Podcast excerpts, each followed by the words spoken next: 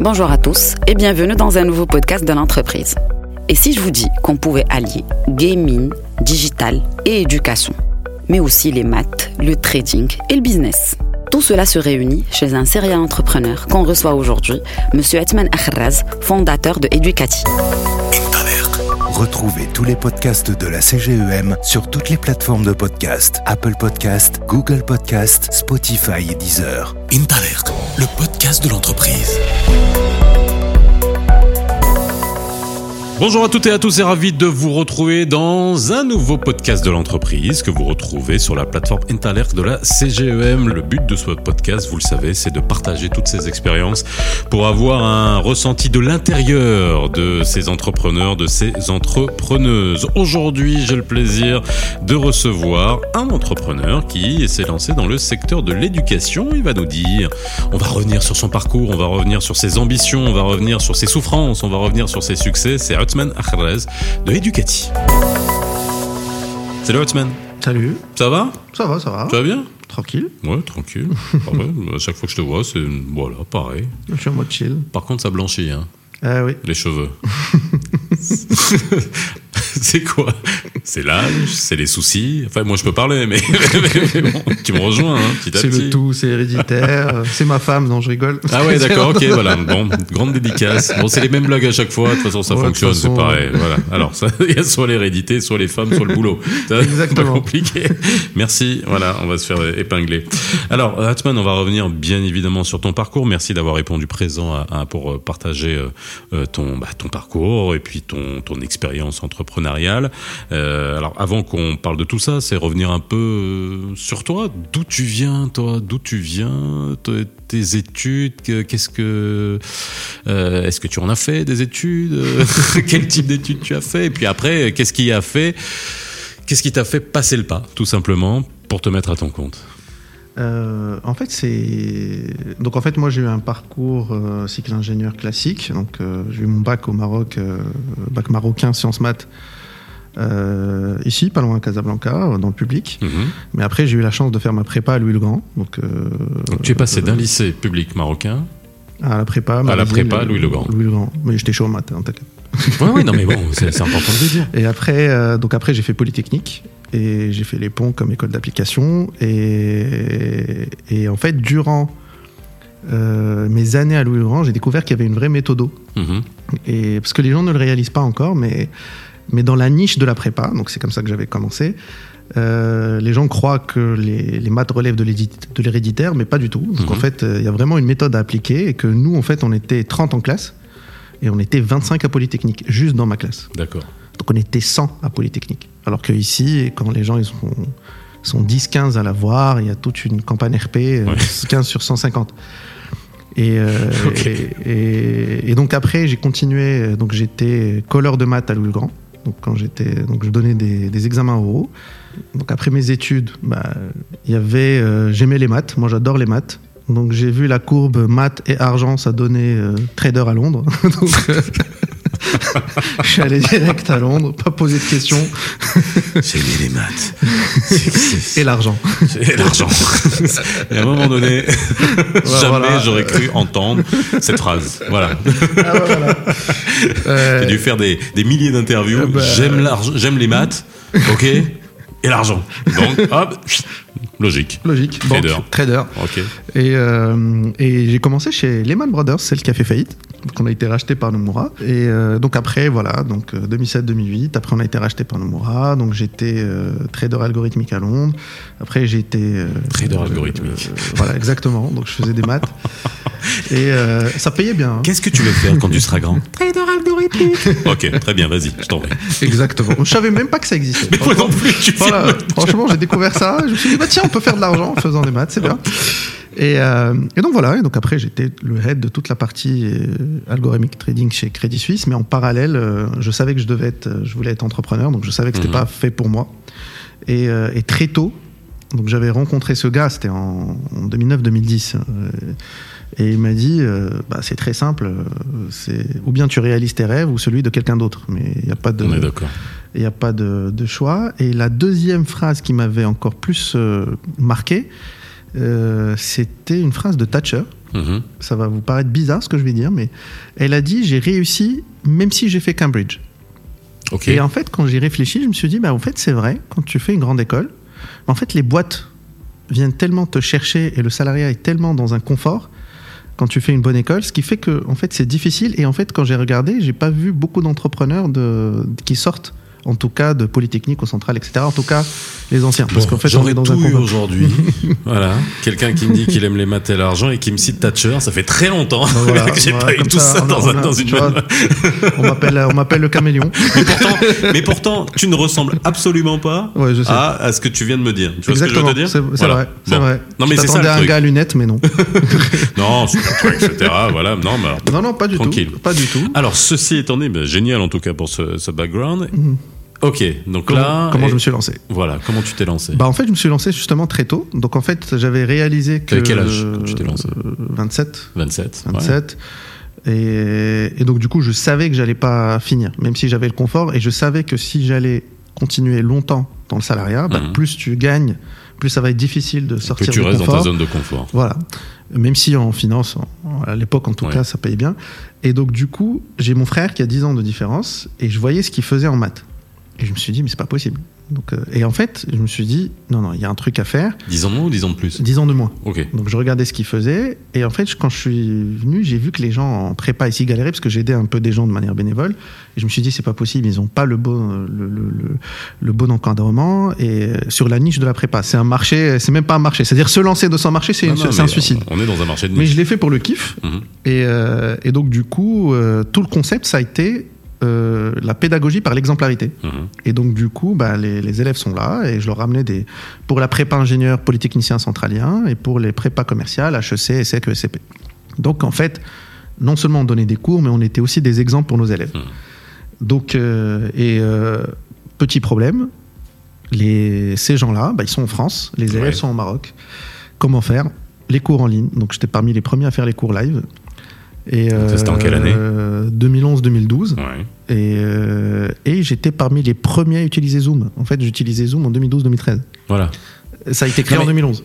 On revient, on en a beaucoup parlé dans ces podcasts, etc. On a l'impression qu'on a découvert Mm. Ah, les réunions à distance pendant le Covid. On a l'impression qu'on a découvert les, ces outils-là pendant le Covid. On a l'impression qu'on a découvert les MOOC, tous ces cours à distance pendant Pas le Covid. tout. Ça existait bien avant. Bien avant. Bien avant. Mais moi, en fait, je savais que la valeur était dans le live. Mhm. Donc ça, d'ailleurs, c'est dans plusieurs interventions, je le dis et je le répète, Mhm. les MOOC et les vidéos sont là pour remplacer les livres. Donc en fait, quelqu'un qui est bon, au lieu d'aller dans une bibliothèque et regarder un livre, il va regarder une vidéo. Mais quelqu'un qui C'est a l'accès besoin... au savoir d'une autre manière. Voilà. Mais c'est quelqu'un qui a besoin de quelqu'un qu'on Ouais. lui explique. La valeur est dans le live. Mhm. Sauf qu'il faut se mettre dans le contexte. À l'époque, il n'y avait pas de fibre optique, il n'y avait pas de bon PC, Ouais. il n'y avait pas de. euh, Les gens n'étaient pas tous équipés de PC Oui. d'ailleurs. Et donc, du coup, les gens venaient dans mon local et j'avais en fait payé des sommes énormes pour faire une connexion satellite, etc. Mais on a fait deux ans de RD pour faire marcher le truc parce que faut pas oublier, aujourd'hui, c'est simple, Covid, tout le monde en parle. Mhm. Mais à l'époque, j'étais en concurrence contre le présentiel. Oui. C'est-à-dire les gens, quand ils venaient chez moi et ils payaient, c'est-à-dire la valeur était dans la transaction. C'est-à-dire Oui. ils préféraient venir chez moi plutôt que le présentiel. J'avais fait un truc de malade. Ok. Franchement, je vais être honnête, le jour où les élèves sont sortis, ils m'ont dit Ah, le cours était bien, le prof nous a dit ça. Ils n'ont pas parlé de visio. Ouais. Là, c'est bon, j'ai dit j'ai gagné. C'est ça. Et donc, du coup, on a, on a vu qu'il y avait de la valeur là-dedans. Donc, je faisais beaucoup d'allers-retours Londres-Paris, Mhm. mais j'avais sacrifié tous les trucs que je faisais. Et euh, en 2015, j'ai réalisé qu'il y avait le même problème entre Paris et la province. D'accord. Donc on a monté la boîte en France. Donc on a commencé à se développer. Au Maroc, on tournait à 1000 élèves. Sur la Mhm. niche de la prépa, c'était c'était quelque chose. hein. Mhm. Et, euh, et donc on a commencé à faire ça. Et en 2018, il y a pas mal de gros groupes qui sont commencés à s'intéresser à nous parce qu'ils disent comment vous avez pu faire ça? Nous, ça fait longtemps qu'on qu'on essaye de faire les cours euh, en ligne, on n'y arrive pas. Mais ils savaient pas que c'était la somme de petits trucs. Les gens ne réalisent pas que si un cours visio ne marche pas, c'est juste, c'est pas à cause de la visio. Parfois, tu as une connexion, les gens partagent leur connexion, ils croient que ça va marcher. Ouais. Ou bien euh, il a un PC qui date des années 60 et il croit que ça va marcher. Enfin, c'est la somme de, de plein de petits trucs que nous, en fait, on avait isolés et on n'avait rien laissé au prof. C'est-à-dire, on avait notre local à Paris, le prof venait dans notre local, il allumait un, il appuyait sur un bouton, il donnait son cours. Avec un tableau Plug derrière. and play. Voilà, exactement. Donc on a, on a vraiment misé sur l'ergonomie. Et euh, voilà, donc Academia, les, et puis tout ça, enfin, commençait à Mhm. nous, nous approcher. Et finalement, bah, C'est avec euh, le groupe CIF qu'on a, enfin le fonds CIF qu'on a, qu'on a levé, parce qu'on voulait une levée maroco-marocaine, avec elle, avec laquelle on voulait développer euh, la partie lycée et collège. Donc, résultat, aujourd'hui, c'est incroyable ce que tu nous dis, quoi, finalement. En fait, c'est une somme de beaucoup de bon sens, de l'observation. Tu as identifié un besoin bien particulier où il y avait un vide et vous l'avez, euh, vous l'avez investi. Euh, un vide et un seuil à l'entrée euh, très haut parce que pour refaire la même chose, il fallait que ça soit parce qu'en fait, on joue plutôt sur notre image, c'est-à-dire il fallait que ça soit quelqu'un qui a fait prépa de la même oui, manière. Enfin, voilà. nécessairement. Voilà, exactement.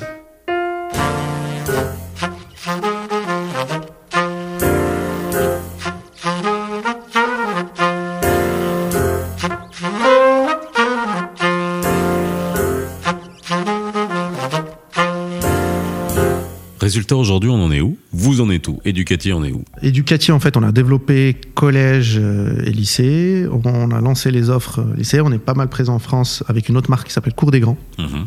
et, et qui maintenant s'adresse à pas mal de lycées français dans le monde. Et, et on est en, en cours de créer notre propre prépa, en fait, avec notre propre métho- méthodologie. C'est génial, ça. Exactement. Ça fait plaisir. Ça fait On se plaisir. bat, comment mais ça fait. Mais ça n'a pas été de, ça a pas été, ça a pas été facile. Alors justement, moments, moi c'est ça qui m'intéresse. euh, Alors sûr. les moments difficiles. Et là, en tant qu'entrepreneur, là, on a bien compris le, le- le concept, on a bien compris le, le positionnement, le, marché sur lequel tu es. Maintenant, les principales difficultés en, en termes de, Bah, bah, de création d'entreprise, de, de, de levée de fonds. Tu m'as dit que vous avez Mhm. levé des fonds, donc là aussi, c'est tout un parcours euh, pour euh, pour y arriver. Le fait que être une entreprise de droit marocain au démarrage et puis après euh, se- s'étendre euh, en France, Mhm. j'imagine que ça aussi, c'est euh, alors c'est génial, bien sûr, Mhm. mais ça, ça doit être compliqué. Bah en fait, euh, le problème, je suis peut-être pas le bon exemple parce que euh, déjà de, de 1, moi si j'avais pas fait finance à Londres, j'aurais rien fait. Donc déjà pour être clair, parce que et je l'ai dit dans plusieurs interventions, les gens quand on parle d'entrepreneuriat au Maroc, euh, d'ailleurs je vous félicite parce que vous vous ramenez en tout cas de vrais entrepreneurs. Souvent je suis appelé en tant que représentant de, de start-up, mais on n'appelle pas souvent les les, euh, les gens du terrain parce qu'en fait le- la vraie problématique de l'entrepreneur aujourd'hui, euh, c'est quoi? C'est l'acquisition client. Comment Oui. ramener ses clients Et la première source d'acquisition client, c'est les réseaux sociaux pour quelqu'un qui n'a pas les moyens de faire des trois fois Ouais. par carte, etc. Les qui dit réseaux sociaux dit devise. Oui, Voilà. Donc, on se met dans aussi le simple que contexte. ça. Ah bah voilà, comme moi je gagnais ma vie en devise, j'ai des trucs en devise, bah en fait j'en avais rien à cirer du système. Sauf que le système me donnait le droit à 10 000 dirhams par an. Mais qu'est-ce que je vais faire avec 10 000 dirhams par an? Et donc du coup voilà, donc un truc tout con. Le premier vecteur d'acquisition client, il était même pas disponible pour les entrepreneurs. Donc barrière réglementaire. Non, et même si on, on- Euh, si peut on nous peut passer répondre qu'il faut demander une autorisation, on peut, etc. Mais c'est tellement, Franchement, euh, c'est rajouter beaucoup de bureaucratie, de, barrières, etc. Et même, deux, même et- psychologique à tout le reste qu'il y a à faire quand on est entrepreneur. Exactement. Et deux, il fallait tenir financièrement. Moi, j'ai commencé en 2011, mais c'est qu'en 2013-2014 qu'on était break-even parce qu'il fallait tenir le coup. Oui. Et donc voilà, heureusement que j'avais mon job, euh, j'avais mes, mes, mes ressources. C'est-à-dire que si t'avais pas eu un bon job qui te ramenait pas mal de pognon avant, t'aurais pas pu lancer, t'aurais pas pu tenir les 2-3 ans? Non, non, il faut être honnête. T'as fonctionné sur tes ressources, sur tes fonds propres. Exactement. Ah non, non. euh, Non, non, mais voilà, faut- les, voilà, les- faut les banques clairement. Non, mais pire que ça, c'est que même si, même aujourd'hui, je pense que là, avec tout mon background, avec euh, moi, je suis serial entrepreneur. Ouais. en 2015, j'ai créé le premier escape game au Maroc. Là, on est, euh, j'ai fait des levées de fonds avec. euh, on a une grosse société de gamification. Enfin, c'est, Ouais. je, je me suis pas mal euh, Diversifié, développé, diversifié. Maintenant, j'ai besoin de lancer un projet. Franchement, je n'irai pas vers la banque. je, et j'ai même pas envie de, de- j'ai même pas envie de savoir. Voilà, je vais aller lever des fonds, voir euh, mes fonds propres, etc. Voilà, moi, je suis quelqu'un qui, déjà, administrativement parlant, je suis naze. Je, Oui. je le sais. Oui, Donc, euh, je paye des gens pour. oui. Non, bah, oui, normalement c'est fait pour ça. Euh, oui. et, et deux, je pense pas qu'ils vous suivent de la même manière que, que- surtout pour les petits porteurs de projets. C'est-à-dire Mhm. en fait, moi je pense qu'il y a un vrai problème. Pour les gros projets, je peux comprendre. C'est-à-dire euh, là pour le coup, c'est des gros risques, etc. Mais je pense qu'il faut quand même faciliter les, les choses pour les petits projets. Mais pour revenir à la galère, donc euh, voilà, donc c'est une galère de trésor déjà premièrement, Mhm. parce qu'il fallait payer les loyers, etc. Deux, euh, d'acquisition client, donc il fallait faire la pub, etc. Donc il fallait plus de fonds, plus d'injection de fonds. Donc il faut un vrai, euh, une, un, un vrai soutien. Et trois, c'est pas, c'est- pas évident. Et il faut faire face aux échecs. Moi, j'ai tenté d'autres choses qui n'ont pas marché. Mhm. C'est-à-dire, on parle que des choses qui marchent. Non, alors juste Mais on moi, oublie les choses qui marchent ma- pas. C'est ma question suivante. Euh, hein, crash test et, et- et- et succès. Euh, le plus gros plantage que tu as vécu Il y en a mille. hein, Oui, oui, mais alors le plus gros, celui qui te marque. Euh, non, sur plusieurs trucs, je me suis planté, pour être honnête. Euh, mais plus. Déjà, euh, premièrement, j'ai compris direct, mais ça, c'est plus ma personnalité qu'autre chose, c'est que euh, personne ne perd d'argent sur Excel. Donc Oui. en fait. euh, D'accord. voilà. Sur Excel, Bon, tout est beau, tout est gentil. sur tout Excel, bien. tout est beau, tout est magnifique, les enquêtes à deux balles, les gens Ouais. qui commencent leur tuteur. Mais pour faire ton truc, tu fais ton BP, ton enquête, ton truc. Mec, 2022, 2023, 2024, Voilà, 2025. exactement. La courbe qui monte. voilà, ok. donc c'est le terrain. C'est en fait le time to market. Il est très important. C'est-à-dire en fait, la valeur est dans la transaction. Le marché a toujours raison. Ça, c'est mon passé de trader Mhm. qui fait que j'ai pu être très agile et réagir rapidement. Donc en Mhm. fait, donc j'étais à l'aise avec les chiffres, il faut être honnête. Donc Ouais. euh, j'avais une gestion que j'ai passé en fait mine de rien. euh, en cumulé presque 10 ans de trading. Donc Oui. en fait, on dirait comme ça, mais j'ai passé quand même 10 ans à gérer des books. Pour vous donner l'ordre d'idée, quand j'étais chez Crédit Suisse, je gérais plus de 1,6 milliard de dollars euh, sur mon book à moi, qui dépendait de moi, avec mes équipes. Je, je, je, j'arrive- Donc, en fait, c'était j'arrive même pas à comprendre ce que ça veut dire. Ça veut dire qu'en fait, j'ai l'habitude de recevoir beaucoup d'informations et prendre des décisions Voilà, et analyser, trucs, Voilà. etc. Donc, là, les chiffres, quand tu les donc vois. ça, ça, ouais. voilà, ça, Ouais. ça m'a beaucoup aidé.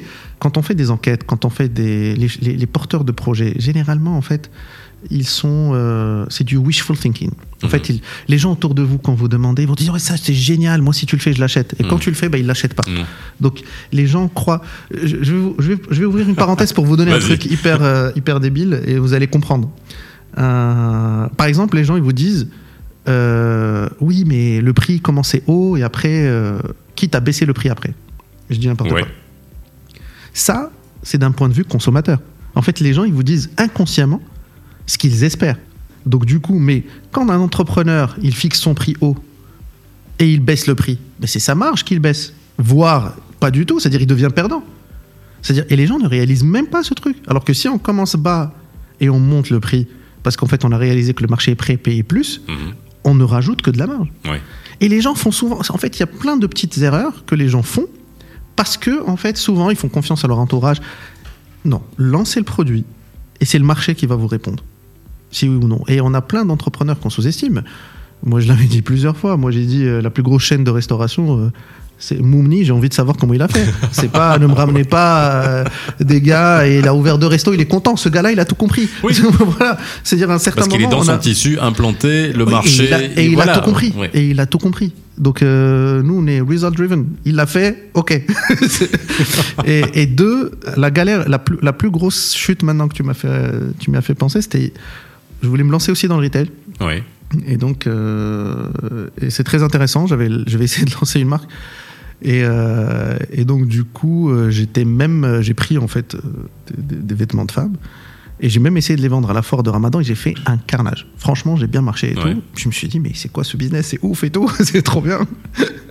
et après, dès que j'ai essayé d'ouvrir le magasin et le truc, c'était tellement galère. J'ai pris perte après perte après perte après perte. Et en plus, c'était. euh, bref, et je maîtrisais pas la chaîne de valeur. Mhm. Donc en fait, parce que c'était c'était pas mon métier, c'était pas moi, et c'était pas mon ADN. Donc moi, l'ADN, c'est toujours les maths et, et le Ouais. jeu. Donc euh, tout ce qui est data, maths, IA, ça c'est mon sorti ADN. de ta matrice. Je, me- je suis sorti de ma matrice et je me suis planté, mais complètement. Et, euh, et là, je me suis dit, plus jamais, je fais un truc qui sort de ma matrice. Et, et donc ça, ça a été un vrai apprentissage. Mais tu que- regrettes pas de l'avoir fait. ah mais bien sûr, mais de- non mais laisse tomber. Non, mais c'est- voilà, ça c'est a important. été, mais mais ça a été franchement, moi je l'ai toujours dit, un MBA à Harvard ça coûte euh, 150 000 dollars. Ben, moi j'ai fait plein de MBA Mhm. Oui, qui Harvard, valent quatre qui fois valent que Harvard, adaptés à la culture locale en plus, parce que faut pas oublier que c'est pas parce que ça marche en France, aux États-Unis que ça va marcher au Maroc. On est bien d'accord. Voilà. Est-ce que le regard des gens a été important pour toi dans, te- dans ta réussite, dans ton environnement? C'est- Parce que je dis ça, par, tu viens de nous livrer un, un- un échec. entre J'aime pas parler d'échec, on va dire de, de crash, de, de trucs, Non, tu vois. euh, Euh, Parfois on perd, euh, par- parfois on gagne, parfois moi, on apprend. l'échec, moi, l'échec, je dis c'est quand de on, quand on s'arrête. ouais. C'est-à-dire quand on s'arrête parce que on s'est dit, Mhm. allez, je veux pas justement euh, essayer d'a- d'avoir plus d'échecs. Mais le, la perception euh, des gens. Alors quand je dis des gens, que ça soit l'entourage, que ça soit l'environnement, que ça soit les banques, que ça soit les institutionnels, etc. Dans la considération de l'échec en business. On sait que dans le modèle anglo-saxon, le business, l'échec à la rigueur pas on le magnifie, mais à partir du moment où on se relève et on recommence, et ben on se dit bah tiens génial, ce gars-là il s'est planté, mais finalement allez il, il recommence. Mhm. Chez nous c'est encore perçu euh, comme étant euh, chez moi ah bah il a, t'as vu il est nul le pauvre, ça il s'est planté, ça y est. Bah, en fait, moi, j'ai eu de la chance à ce niveau-là parce que j'ai commencé par un succès avant de. Ouais. de- Donc t'avais déjà ce, J'avais déjà cette une image-là et ça te permet de faire un. Ça me permet de faire plein d'échecs sans que personne ne s'en rende compte. Voilà, exactement. Et après, j'ai enchaîné d'autres succès. Donc, alhamdoulilah, pour le coup, ça va. Non, la perception, bah, moi, je l'ai eu euh, plutôt dans le, dans le sens. euh, dans le sens, mais mec. Euh, euh, t'as fait Polytechnique, il y a des ministres qui ont fait Polytechnique et toi tu donnes des cours de maths. C'est-à-dire, c'était plutôt dans ce sens-là. Mhm. C'était plutôt par rapport à mes études et le background. Et je vous donne juste un exemple. Moi, dans l'activité euh, Escape Game, on fait aussi euh, des team building et on fait Mhm. la restauration. Et il s'avère que pendant le alhamdoulilah, euh, avant Covid, on, on avait un bon Ouais. produit, donc on a eu un succès. Donc, je me suis mis avec ma femme, on Mhm. était dans le service. Et donc, il y a plein de gens qui me disaient Vous avez fait Polytechnique, elle a fait le CP pour à la fin finir serveur. Je dis Mais non Tout le délire, c'est ça c'est qu'il n'y a pas de mauvais métier ou bon métier. C'est que j'apprends pour que demain, quand je ramènerai quelqu'un, ben, il ne pourra pas me dire, m'apprendre la vie. C'est que je- moi, je sais exactement.